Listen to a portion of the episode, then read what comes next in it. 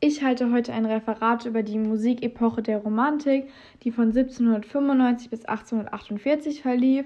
Und als erstes habe ich eine Gliederung vorbereitet. Ich fange an mit der Romantik allgemein, danach die Frühromantik, die Hochromantik, die Spätromantik, die Instrumente der Romantik und zum Schluss nochmal die bedeutenden Künstler und Werke, darunter Robert Schumann, Felix Mendelssohn und Richard Wagner. Jetzt kommen wir zu der Romantik allgemein. Der Begriff Romantik war zunächst damals eher negativer Bedeutung, da in den Texten der Romantik wahre Erlebnisse in die Fantasie oder im Traum sehr romantisch und märchenhaft dargestellt werden. Daher ist die Romantik die Abwendung von der Realität und der Gegenpol zur Aufklärung und dem Rationalismus. Die Romantik ist besonders geprägt von einer unstillbaren Sehnsucht nach dem Unendlichen und einer Vorliebe für die Dunkelheit. Damit sind halt auch zum Beispiel so Dämonen gemeint. Aber auch die Todessucht ist sehr stark integriert. Die blaue Blume ist das zentrale Symbol der Romantik, da sie für die romantische Sehnsucht und die Unendlichkeit steht. Die blaue Blume habe ich auch nochmal hinten im Hintergrund als Bild. Und ähm, die Hinwendung und Idealisierung zur Natur ist ebenfalls sehr typisch für die Romantik. Die Musikepoche Romantik kann man in drei wichtige Phasen einteilen: in die Frühromantik, die Hochromantik und die Spätromantik. Und ähm, als erstes war die Frühromantik, die auch Jena-Romantik genannt wurde, da sich in der Stadt Jena zu der Zeit die meisten Musiker trafen. Und sie verlief von den Jahren 1795 bis 1805. Der Übergang vom Wiener Klassik zur Romantik befindet sich in einem Werk von Ludwig von Beethoven, da in diesem Werk zum ersten Mal romantisch typische Elemente vorkamen. Ein Merkmal der Frühromantik war vor allem die Abwendung von antiken Mustern, die damals noch als Standard galten, und die Rückbesinnung auf mittelalterliche Dichtungen, die als romantisch bezeichnet werden. Und als Beispiel war die Romantik in Italien vor allem mit der Belcanto-Oper verbunden und in Frankreich mit der Opera Comique. Jetzt kommen wir zu der zweiten Phase der Romantik und zwar der Hochromantik, die auch Heidelberger Romantik genannt wird, da zu der Zeit die Stadt Heidelberg eine große Rolle spielte.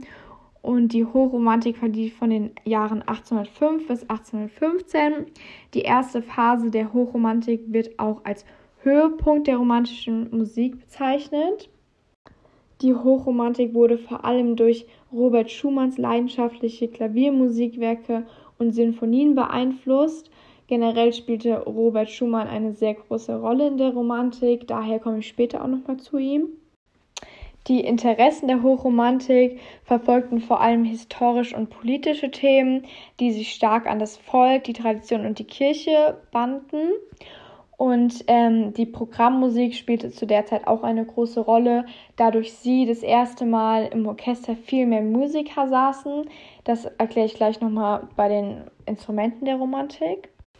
Die letzte Phase der Romantik ist die Spätromantik, die auch Berliner Romantik genannt wird und diese verlief von den Jahren 1815 bis 1848. Zu der Zeit kehrten viele Dichter der Spätromantik zum katholischen Glauben zurück und wendeten sich daher in ihren Texten stark zum Katholizismus zu. Daher geht es in den Texten halt auch sehr viel um den katholischen Glauben oder generell um den christlichen Glauben. Und in der Spätromantik ist eine Hinwendung zur Mystik und zum Unheimlichen zu beobachten, weshalb sie auch schwarze Romantik genannt wird. Und wie auch in dem Bild hinten zu sehen ist, ist es halt sehr düster und gruselig. Jetzt kommen wir zu den Instrumenten der Romantik und der Orchesterbesetzung. Die Orchesterbesetzung hat zu der Zeit zahlenmäßig ihren geschichtlichen Höchststand da es zu der Zeit eigentlich eher gewöhnlich ist, dass nur 30 Musiker im Orchester sitzen, aber ab der Romantik waren es dann bis zu 120 Musikern im Orchester. Das kam halt dadurch, dass der Bläserbereich und das Schlagwerk stark erweitert wurde, aber auch Tasteninstrumente ihren Platz im Orchester fanden. Und wie schon gesagt, war das halt damals was komplett Neues, dass sich auf einmal das Orchester sozusagen vervierfacht hat und dadurch wurde der Klang und das ganze Ambiente auch viel besser als vorher.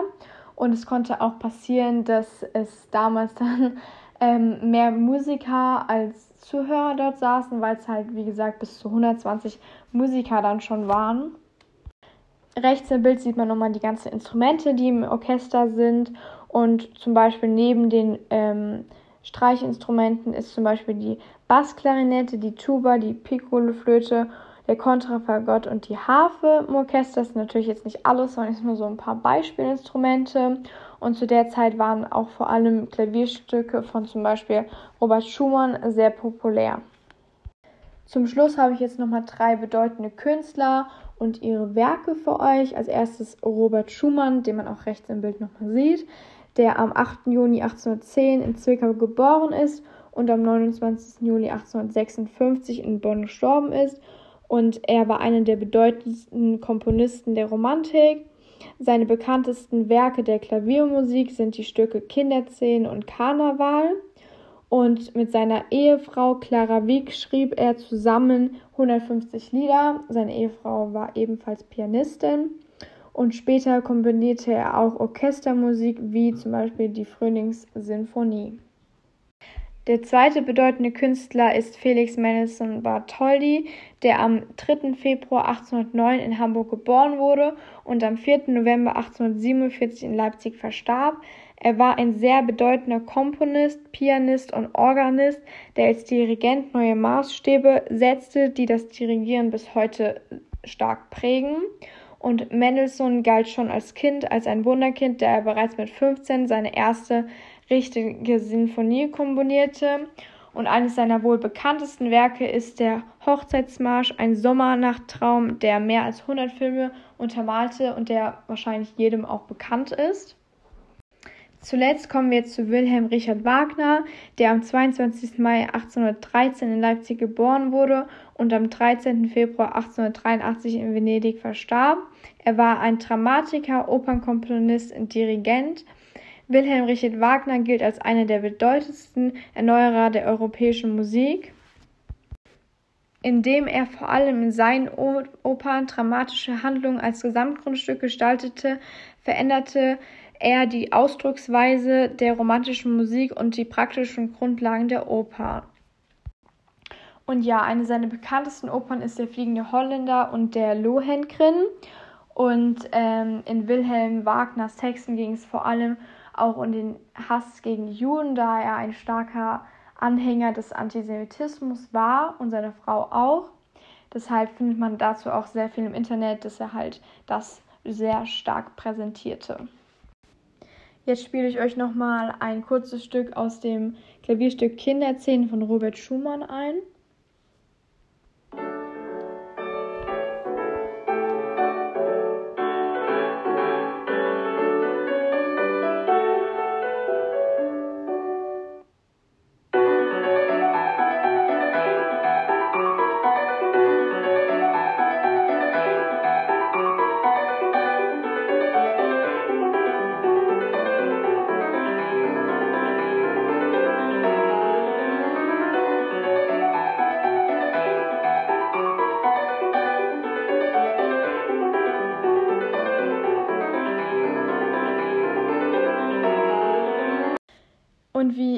Erwähnt, ähm, zeige ich euch jetzt nochmal den ähm, Hochzeitsmarsch von Felix Mendelssohn, damit ihr nochmal wisst, was gemeint war. Also ich denke, das kennt eh jeder, aber nochmal als Beispiel.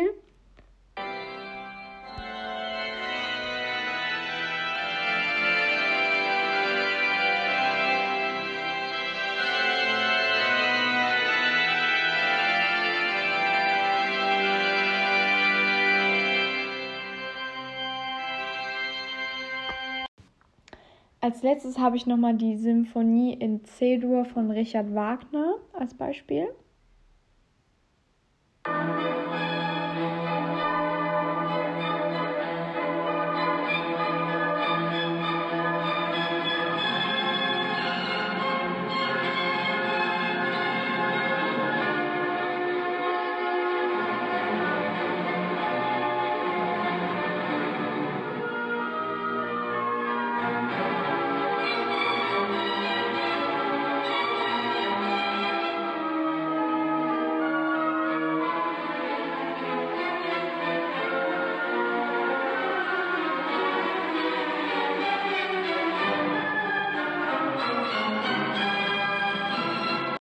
Damit bin ich auch zu Ende mit meinem Podcast und mit meinem Referat über die Musikepoche der Romantik.